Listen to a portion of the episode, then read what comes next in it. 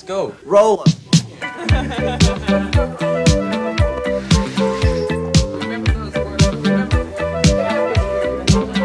Hola amigas y amigos, les habla Mauricio de Medina y les doy la bienvenida a un episodio más de Aprende, ahorra e invierte. Te invito a escuchar el tema Bernie Evers, el cowboy de las telecomunicaciones, el resumen semanal de los mercados y la frase de la semana. ¡Empezamos!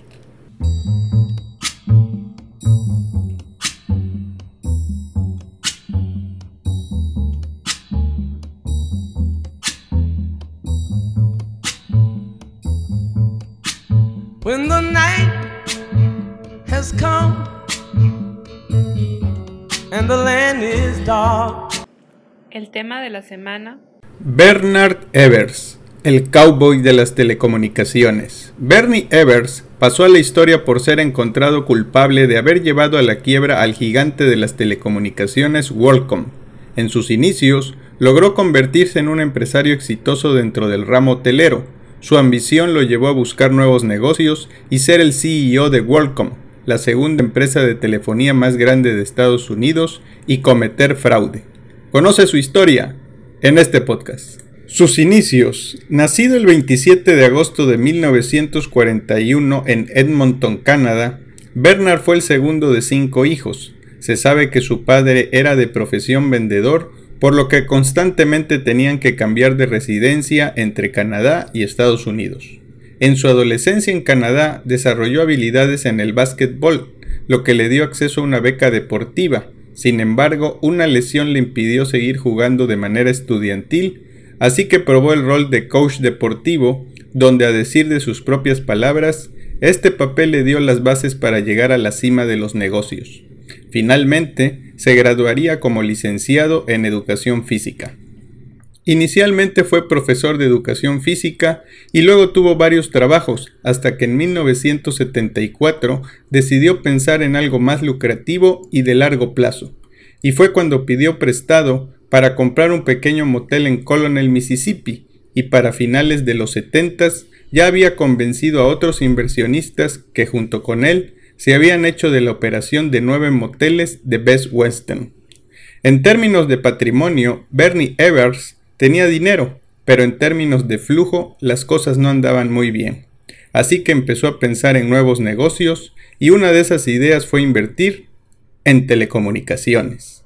Empezando en pequeño. Desde 1974, el Departamento de Justicia de los Estados Unidos estaba evaluando el monopolio que tenía el gigante de las telecomunicaciones ATT, y fue en 1982 que decidieron dividir la empresa en ocho diferentes compañías, donde solo una debería llevar el nombre de ATT, lo que dio inicio a que otras empresas como Verizon dieran nacimiento, aunque esa decisión no resultó en absoluto, ya que ATT terminó comprando estas otras empresas. Sin embargo, abriría la oportunidad para la entrada de otros pequeños participantes. Y fue en 1983 cuando Bernie y dos amigos hipotecaron sus negocios para conseguir 500 mil dólares, con los cuales compraron una empresa de telecomunicaciones en problemas de nombre LDDS. Long Distance Discount Service. Inicialmente la idea era que estos amigos no operaran la empresa al carecer de los conocimientos en la materia, pero al tomar las riendas de la misma se dieron cuenta de que la dirección era un desastre, y trajeron nuevo personal que tampoco pudo levantar a la empresa. Y fue cuando decidieron que Bernie, con su experiencia liderando equipos, tendría que tomar un rol más activo razón por la cual se convirtió en el CEO de la empresa. Se dice que en su momento Bernard Evers reconoció su falta de conocimiento en el tema, que no tenía todas las habilidades de un empresario, que no era ingeniero y mucho menos un contador, y que su única habilidad era ser un coach. Curiosamente, con esta aproximación, las operaciones mejoraron en cuestión de meses e incluso tuvieron la osadía de ir en busca de expansión y lo hicieron al realizar decenas de adquisiciones. Una década después, para 1995, ya habían adquirido 60 pequeñas operadores telefónicas y con ello cambiaron el nombre a WorldCom. Las adquisiciones fueron estratégicas, lo que les permitió mejorar sus operaciones, ingresar a nuevas áreas e incrementar su red de fibra óptica de acceso local.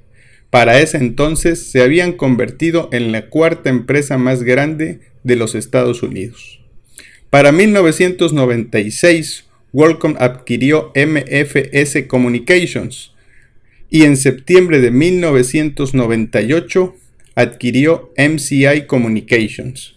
Para julio del 2000 abandonó su adquisición planificada de Sprint Corporation por 115 mil millones de dólares después de que los reguladores antimonopolio de los Estados Unidos y la Unión Europea presentaran objeciones.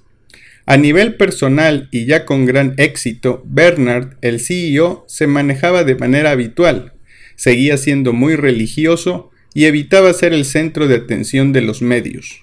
Como dato personal, se dice que empezaba cada reunión con una oración y que atendía a la iglesia cada fin de semana y que incluso sus cuatro hijos, dos de ellos adoptados, tenían los nombres de Treasury, Ape, Joy y Fate.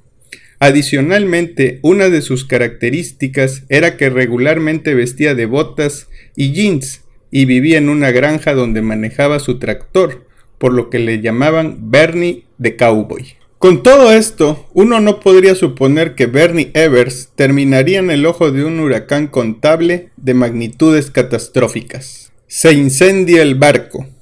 Para 1999, el valor de mercado de WorldCom era de 180 mil millones de dólares, pero todavía faltaba algo por ocurrir, ya que faltaría que una burbuja se reventara y eso fue en el año 2000. Entre septiembre del año 2000 y abril del 2002, la junta directiva de WorldCom autorizó varios préstamos y garantías de préstamos a Evers, para que no tuviera que vender sus acciones de WorldCom para cumplir con las llamadas de margen cuando el precio de las acciones se desplomó durante el estallido de la burbuja de las .com. Y es que gran parte del patrimonio de Bernie estaba en acciones de la misma empresa. Para abril de 2002, Evers había perdido un apoyo sustancial en la junta de consejo debido a estos préstamos. Además, Varios directores creían que Evers no había trazado un camino a seguir después del colapso de la fusión con Sprint. El 26 de abril, la junta directiva de WorldCom votó por unanimidad para exigir la denuncia de Evers, lo que hizo formalmente el 30 de abril del 2002. Como parte de su partida, sus préstamos se consolidaron en un solo pagaré de 408 millones de dólares. En 2003, Evers dejó de pagar el pagaré y Worldcom ejecutó muchos de sus activos. Fraude. El 25 de junio del 2002, WorldCom admitió casi 3.900 millones de dólares en errores contables y el 22 de julio de ese mismo año se declaró en quiebra. La cifra finalmente creció a 11.000 millones de dólares y esto inició una serie de investigaciones y procedimientos legales que se centraron en Evers, el exdirector general de WorldCom. Evers culpó del escándalo contable a sus subordinados alegando que él solo era el CEO y que no sabía el detalle de todo lo realizado. El 25 de mayo del 2004, los fiscales federales le adjudicaron nueve delitos graves, entre los que se encuentran cargo de conspiración y fraude de valores y varios cargos de presentación de declaraciones falsas ante los reguladores de valores. El 15 de marzo del 2005, Evers fue declarado culpable de todos los cargos. Desenlace. El 13 de julio del 2005, Evers fue sentenciado a 25 años en una prisión federal de Luisiana. A Evers se le permitió permanecer libre por otro año mientras se consideraba su apelación. Obtuvo libertad anticipada tras cumplir 12 años de cárcel en diciembre del 2019 por problemas de salud. Evers murió en su casa en Mississippi el 2 de febrero del 2020 a la edad de 78 años, poco más de un mes después de haber sido liberado de prisión. Sus abogados afirmaron que en el momento de su muerte, estaba legalmente ciego y padecía demencia, anemia y una pérdida de peso significativa. Para su mala fortuna, pasó a ser considerado dentro de los peores y más corruptos CEOs de la historia de Norteamérica. Mis humildes reflexiones. Me gusta la parte de que una persona o un grupo de emprendedores puedan aspirar a tener éxito. La idea de tomar riesgos calculados hasta donde sea posible en busca de progreso es un reflejo de que para triunfar necesitas tomar acción y de ser valiente. A nivel personal, dudo mucho que una sola persona fuera el artífice de este fraude, ya que hay demasiadas instancias involucradas.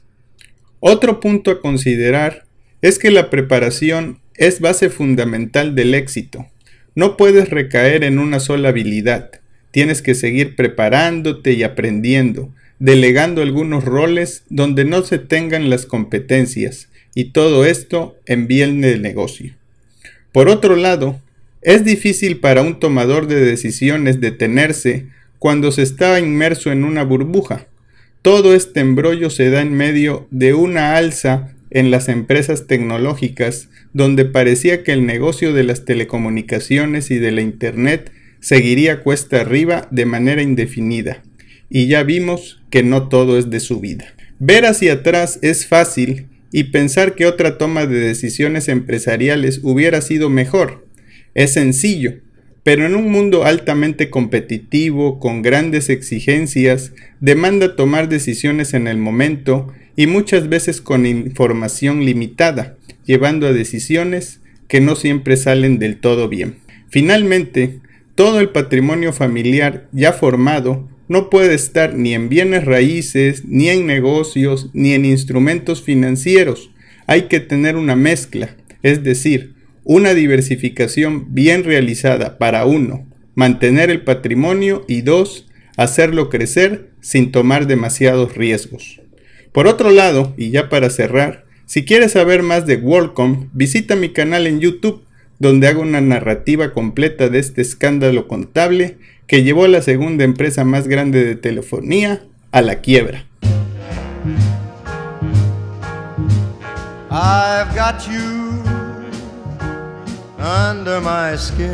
Si quieres aprender a ahorrar e invertir de una manera sencilla y práctica, te invito a que visites mi sitio y conozcas el programa de cursos que tengo para ti.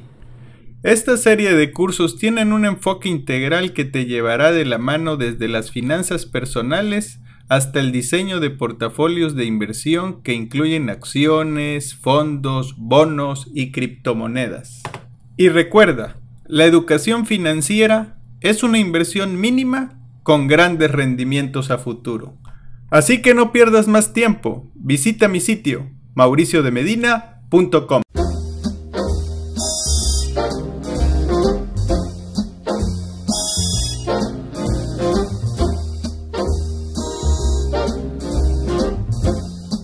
Resumen semanal del mercado. Al cierre de la semana del 22 de julio del 2022, tenemos que el dólar fix tuvo un rendimiento semanal negativo de 0.47% y cierra en 20.51 pesos por dólar. El índice de precios y cotizaciones de la Bolsa Mexicana de Valores tuvo un rendimiento semanal positivo de 0.4% para ubicarse en 47.264 puntos, mientras que el índice norteamericano Standard Poor's 500 tuvo un rendimiento semanal positivo de 2.55% para colocarse en 3.961 puntos. Por otro lado, en la semana, el Z 28 días se ubicó con una tasa nominal del 7.74%. La inflación se muestra en 7.99% y la tasa de referencia en 7.75%.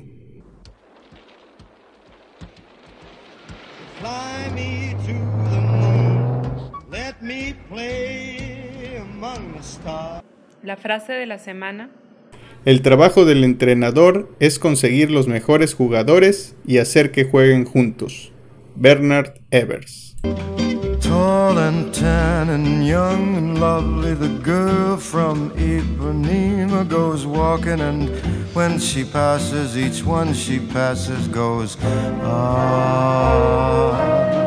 Visita mi portal y encuentra herramientas sin costo. Recuerda que en mi portal podrás encontrar los siguientes ebooks, iniciando mi plan financiero, planeación para el retiro y 5 cosas que debes saber sobre el Bitcoin. Adicionalmente, podrás acceder a un curso en línea totalmente gratuito de nombre Introducción a la Planeación Financiera. Todo esto con un solo objetivo, brindarte herramientas para que tomes las riendas de tu presente y tu futuro financiero.